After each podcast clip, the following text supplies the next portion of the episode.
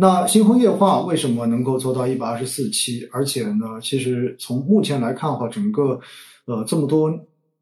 年了哈，也是第三年了，对吧？然后这么多年做下来之后，你会发现似乎它的这一种收看基本上能够稳定在二十万到三十万之间。我觉得很大的程度上面其实就是不断的跟大家去做心理建设。因此呢，有很多的朋友经常会说，呃，或者说比较杠的哈。经常会说，听完听听来听去就是这几句话，对吧？说来说去呢，也就是一直反复说的那些要点。所以呢，呃，在上周吧，还是上上周的时候，我记得在哪个平台下面，然后有一个朋友在呃听了就是央广财经对我的那个采访节目，然后讲到关于定投的这种基础知识跟定投的一些要诀的时候，他有一句这么这样的评论，他说。讲这种东西有什么用呢？这种东西只要在市场里面玩过几年之后，其实都能够掌握。我当时看完之后，我的第一反应确实哈，如果你在市场里面玩过几年之后，确实付出了真金白银的代价之后，能够总根据自己的实际情况去总结出经验来，那其实确实是一个蛮好的成长的。那在现实中间，有多少人真正的能够比较冷静的去总结出这些经验来，而不是说总是被情绪所驱动着，对吧？然后在市场热的时候被驱动着冲进去，然后在市场差的时候最该买的时候又被市场驱动着把它给卖掉了。我觉得这如果能够自己真正的去进行总结，进行理性的这种控制，实际上你就已经超越了市场上面绝大多数的人。因此呢，星空夜话哈总是在反复、反复、反复的讲这一些不断讲过的话题。那我也不知道大家是不是还愿意去听哈，因为在不同的时间点，可能你听过之后，或许能够又给你那个不太坚定的、已经不太能够坚持的这一个心里面，然后又给你打了一个气，对吧？然后这个气呢，至少让你能够。在市场中间再坚持一周，然后等到下周周一的时候，等到下期星空夜话的时候，哎，又等到我过来再给你一杯鸡汤，然后你喝完之后，哎，觉得还可以再试试看。如果你真的觉得有这种用处的哈，就已经我就觉得星空夜话已经做达到它的目的了。真的，这就是这个节目的最主要的一个目的所在。那今天为什么先跟大家讲这些呢？因为在过去的这几天哈，我看到了很多人在平台后面，嗯，给出了一些。比较类似的问题，这个问题是什么呢？那就是很多人反馈已经投了两年了，到现在都是亏的，而且亏损的幅度可能都要在百分之十几，甚至百分之二十几以上。所以很多人说，已经投了两年了，还有必要坚持下去吗？我觉得这个问题哈，我真的最近看了不下十个这样子的问题，我还是想跟大家稍微的聊一聊哈。其实，在之前讲到定投的时候。我反复的跟大家去讲过，我说定投最不能犯的错误是什么？定投最不能犯的错误就是在低位停扣。为什么呢？因为做基金定投，你本来就是把你的资金，对吧，分成很多个等分，然后在固定的时间间隔去投资一个固定的基金，所以呢，它是这样的一种投资方式。那它的好处是什么？好处是因为你的资金是分批的投入，所以在市场下跌的过程中间。你买到的你相应金额每期相等的金额，你所买到的份额就会变得更多，你的平均成本就会变得更低。所以呢，相对而言，在你定投的过程中间，如果市场一路在下跌，净值一路在下跌，实际上你是一个积累更多便宜筹码、拉低你持仓成本的一个过程。而定投最终能够实现的好处，就是在市场波动的过程中间，它可以让我们的持仓成本。低于同期市场的平均成本，所以呢，在某种程度上面来讲的话，定投是一个不用你过于去择时，并且的话呢，不用畏惧市场的这种下跌，也不用畏惧市场的频繁波动，它可以让你坚定的心态更加平和的坚持下去的一种投资方式，并且因为你的持仓成本相对而言是比市场的平均成本要更低的。它规避了你追涨杀跌，对吧？管住了你追涨杀跌的这个手，因为净值高的时候涨的时候，你相对于买到的份额是更少的，而净值跌的时候，你买到的份额反而会更多。所以呢，它绝对不会是追涨杀跌。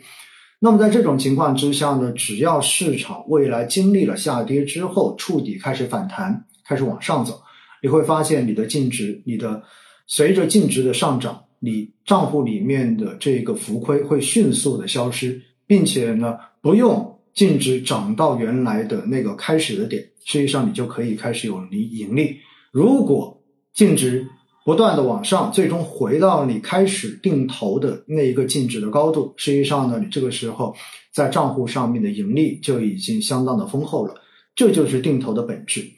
所以定投最重要的是什么？定投最重要的真的是坚持。这个坚持是指什么时候的坚持？其实是指在市场下跌的时候你的坚持，因为在下跌的过程中间，你的持仓成本会随着净值的下跌而变得越来越低。所以，你才给下一次市场的反弹跟回暖，然后奠定了一个赚钱的基础。这就是为什么要在市场下跌的时候，在净值下跌的时候坚持定投最重要的一个逻辑。因此呢，有很多的人哈做定投，往往是在市场开始涨，涨到一定程度的时候，然后你被别人的赚钱效应吸引进去，你这个时候才开始去进行扣款。但是呢，在上涨的市场中间，实际上定投的资金使用效率是比较低的。这一点，我相信熟悉我的朋友应该非常熟悉这个概念。为什么呢？因为你一开始投进去只是很少一部分的钱，但市场一路在上涨，对吧？那这个时候，它的投资效率肯定不如你把所有的钱一笔投进去，然后全额上涨来的更有效率一些。但是呢，很多人在上涨的过程中间，往往都是倒金字塔加仓，也就是一开始只敢拿一点点钱去试。随着市场的上涨呢，会越加越多，越加越多。那如果是这样子，那么到最后的结果，你就是绝大多数的钱都买在了最高位，你的成本非常非常的高，而且呢，往往到了高位之后，可能你就已经什么呀？你就已经没有钱了，你就已经不会再去买了。结果等到市场真正开始跌的时候，你会发现你被高位套牢，在。下跌的过程中间，因为你绝大多数的钱都在高位被套牢了，你的心态又会变得很差，所以呢，你天天看着市场跌，你的心情会变得越来越差，情绪变得越来越抓狂，到最后呢，就会对整个投资失去信心，然后在一路下跌的过程中间，开始觉得市场没有机会，这个市场就是骗人的，就是坑人的，然后大概率的话，在最差的时候把它给卖掉，这就是典型的追涨杀跌。因此，定投你需要做到的就是坚持。在很多人说已经定投了两年，现在还亏，觉得坚持不下去。我们回算一下好不好？现在是二零二三年的三月四月份，我们回算一下，两年前是二零二一年的四月份。二零二一年的四月份是一种什么样的行情？大家应该记得，一九年、二零年跟二一年，实际上的市场是连着涨了三年。尤其是到二一年年初过年之前的时候，整个市场是一片狂热的气氛。在那个时候，新发的股票型基金一天募集的金额可以超过两千四百亿，配售的比例仅仅只有百分之六点多。市场上面每天你都可以听到，就是百亿基金一天扫光，对吧？然后三百亿的基金层出不穷，千亿以上的明星基金经理，然后被各种造神，就是这样的一种情况。所以在那些时候的话呢，你身边所听到的、所看到的，在网络上面所看到的，都是基金造富的神话。我今天看了一下哈，就是有呃这种财经媒体，然后说去年整个公募基金行业的话呢，所造成的这种亏损，大概是一点四万，是一点四万亿左右吧。然后呢，同时也披露了一下，在过去三年。就是呃，整个的一个呃，整个的一个情况，就是一九年到二一年，然后大概分别都是赚一万一一万多亿，一点二万多亿，然后二一年的话也赚了七千多万，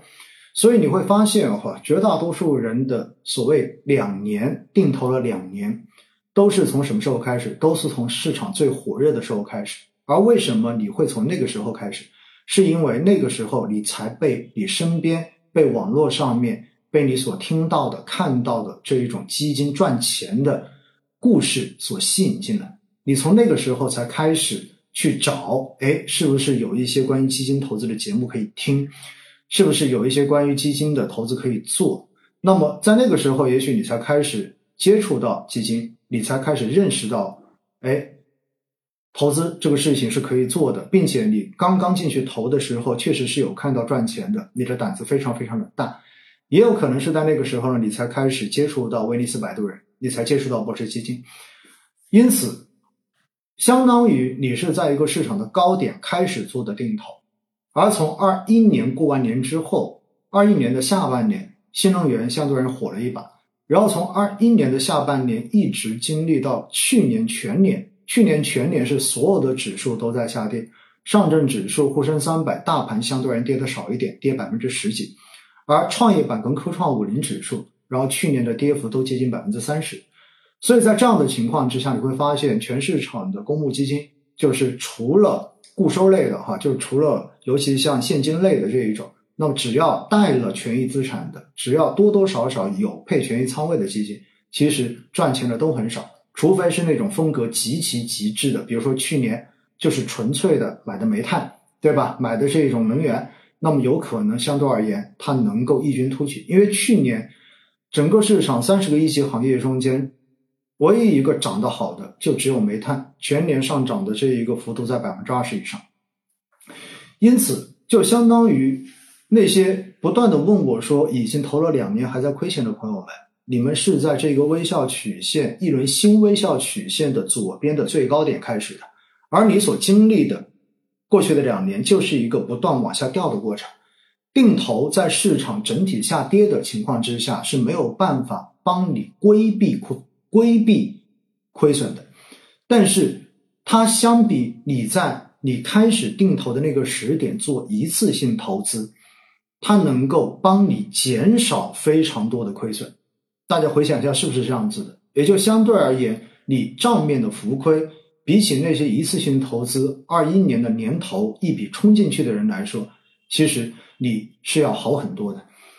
而微笑曲线之所以叫微笑，它是一张微笑的嘴，对不对？左边有高点，然后一路往下，下到下面之后，它触底它会上去的。你只有走完了微笑曲线的后半段，你才可能微笑。